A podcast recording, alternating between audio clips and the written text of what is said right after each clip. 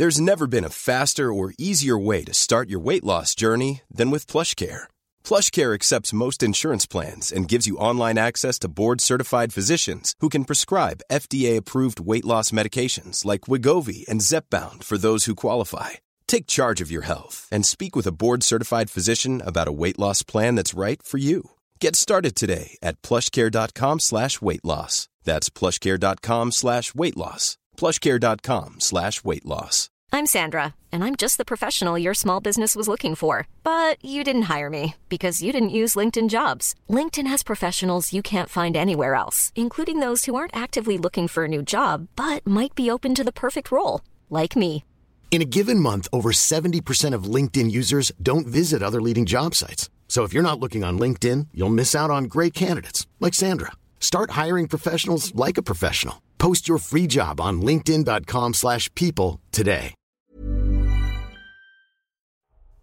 Gallien in seiner Gesamtheit zerfällt in drei Teile. Den einen bewohnen die Belger, einen anderen die Aquitanier und den dritten die, die sich selbst Kelten nennen, in unserer Sprache aber Gallier heißen. Gaius Julius Caesar. Seit jeher trennte der mächtige Rhein die Länder der tapferen Germanen im Osten von den Ländern der Kelten im Westen. Die Kelten galten als geschickte Handwerker, insbesondere waren sie Meister der Metall- und Schmuckverarbeitung. Handwerk führt zu Reichtum und reiche Siedlungen wecken Begehrlichkeiten. Im politisch zersplitterten freien Gallien des ersten Jahrhundert vor Christus existiert eine Vielzahl von keltischen Stämmen, die mehr und mehr begannen, sich gegenseitig zu bekämpfen. Zu dieser Zeit suchten einige Stämme ein Bündnis mit der aufstrebenden Großmacht Rom, dessen Reich durch die Eroberungsfeldzüge bis an die gallischen Grenzen reichte.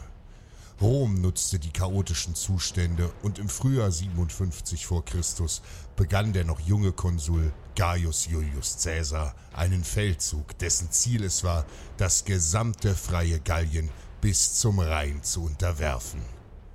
Eine angebliche Verschwörung der Belger und anderer keltischer Stämme diente als Vorwand für einen gewaltigen Krieg.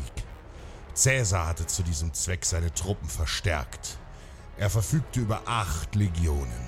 Eine derartige militärische Machtkonzentration in der Hand eines einzigen Statthalters beunruhigte selbst den Senat in Rom.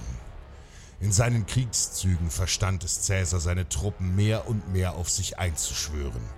Dies war nicht nur dem Charisma des Konsuls zu verdanken, er verstand es auch, den Truppen immer wieder einen materiellen Anreiz zu bieten. So verdoppelte er ihre Sollzahlungen und betrieb in Gallien regelrechte Raubzüge, die auch seine Kassen füllten. Schon bald war ganz Gallien unter römischer Herrschaft. Zwischen Rhein, Maas und der Eifel lebte der keltische Stamm der Eburonen. Eburo war das keltische Wort für Eibe, und ebenso unbiegsam wie das Holz dieses Baumes waren auch die Krieger dieses Stammes. Zusammen mit den Stämmen der Kondrusern, Kerosern und Pämanen stellte sich König Ambiorix der Macht Roms entgegen. Im Jahr 53 vor Christus verwüstete Caesar in mehreren brutalen Feldzügen das gesamte Gebiet der Eburonen, das er darüber hinaus zur vollständigen Plünderung durch alle umliegenden Stämme freigab.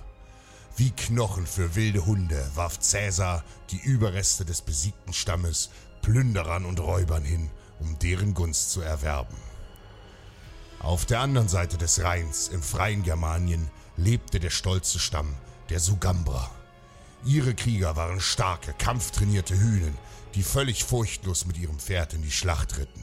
Bereits 55 vor Christus hatten sie ihre Schwerter für die Stämme der Usipeter und Tencterra gezogen, die Caesar überfallen hatte. Rom verlangte deren Herausgabe. Doch die Sogamber stellten sich schützend vor ihre germanischen Brüder und lachten Rom aus. Ängstlich hatte sich Caesar wieder aus dem rechtsrheinischen Stammesgebiet zurückgezogen. Doch nun versuchte er die Sogamber mit verlockenden Plünderungsangeboten bei den Eburonen für sich zu gewinnen. Caesar rief und die Germanen kamen.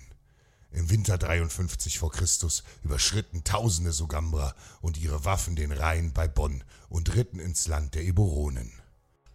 Nördlich lag das Legionslager Aduatuca. Hier lagerte unter dem Kommando des Quintus Tullius Cicero der Großteil der Winterversorgung für die Legionen Caesars. Fünf bis sechs Kohorten, 3000 Legionäre waren hier stationiert. Doch anstatt die Siedlungen der Eburonen zu plündern, halfen die Germanen ihren keltischen Brüdern. Sie versorgten die Verwundeten und befreiten Gefangene. Dann erhoben sie ihre Speere und so ritten 5000 Germanen nach Aduatuca. Völlig überrascht blickten die Legionäre zum Waldrand, als die Erde unter den Hufen der germanischen Schlachtrösser zu erbeben begann. Die Römer hatten nicht mit einem solchen Angriff gerechnet. Noch bevor die ersten Soldaten Alarm geben konnten, waren die Sugamba auch schon ins Lager geritten. Nun folgte ein beispielloses Massaker. Ohne Gnade stachen und schlugen die Germanen auf die schreienden Römer ein. Blutig nahmen sie Rache für die besiegten Kelten, und viele der Legionäre versuchten, über die nahen Felder zu entkommen. Doch keiner konnte vor den schnellen Reitern fliehen, die unbarmherzig den Tod brachten. Cäsar hatte den Sugambern hochmütig eine Plünderung angeboten, und dies taten sie. Aduazuka und seine Kohorten waren gefallen.